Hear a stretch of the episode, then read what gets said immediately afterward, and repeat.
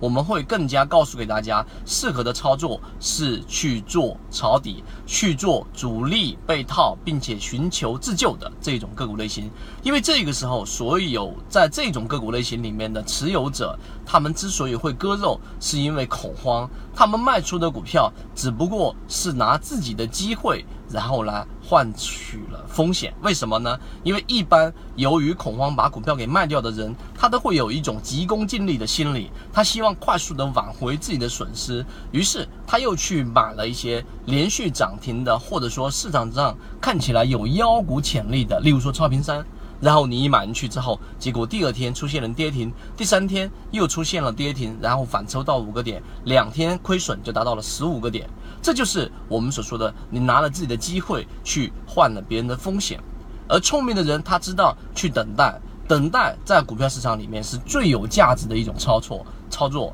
因为你等待，你能知道真正的机会出现的时候，高概率的成功率出现的时候，你可以拿大的资金进去。这个时候，你的入场和你的杠杆放到最大，你的收益就可以做到最大。所以呢，聪明的人他就会去寻找现在市场里面真正我们提供过的这种条件。第一，它出现过快速下跌；第二个，快速下跌过程当中它出现了放量，这也是恐慌的一种表现。第三个，它出现了海洋寻底的一个上穿底部信号买出的一个发出之后的一个放量，那这个放量是伴随着上涨的，那这种上涨呢，实际上是主力资金成为第二个推动力，第一个推动力是因为股价快速的下跌的物理反弹，第二个推动力就是主力寻求自救自救的一个资金推动，所以呢，这种操作更多的就是我们所说的拿着自己的风险。我把原来已经获利的股票，我换到这一种低息的个股，